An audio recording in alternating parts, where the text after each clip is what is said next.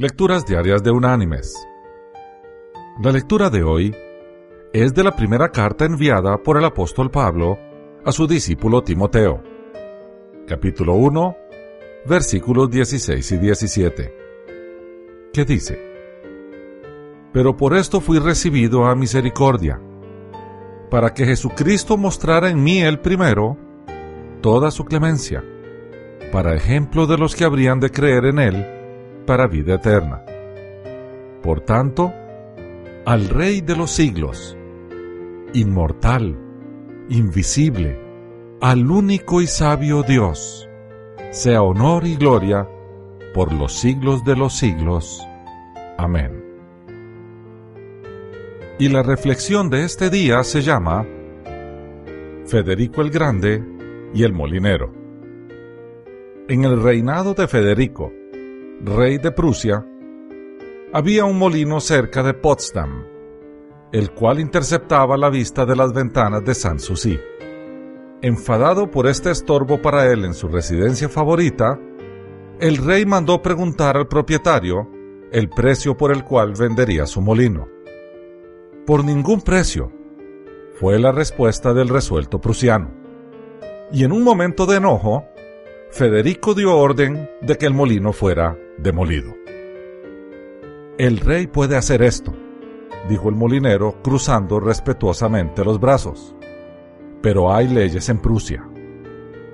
Y desde luego procedió legalmente contra el monarca, y el resultado del proceso fue que la corte sentenció a Federico a reconstruir el molino y a pagar además una gran suma de dinero como compensación por el mal que había hecho. El rey se molestó, pero tuvo la magnanimidad de decir, dirigiéndose a sus cortesanos, Estoy complacido de encontrar que existen en mi reino leyes justas y jueces rectos.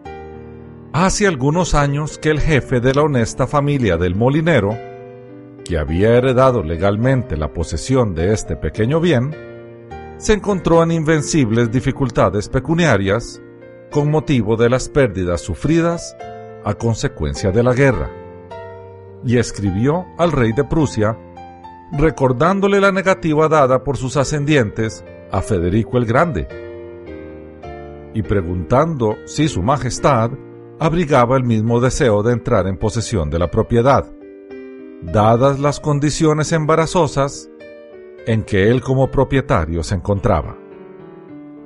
El rey escribió inmediatamente con su propio puño la siguiente respuesta.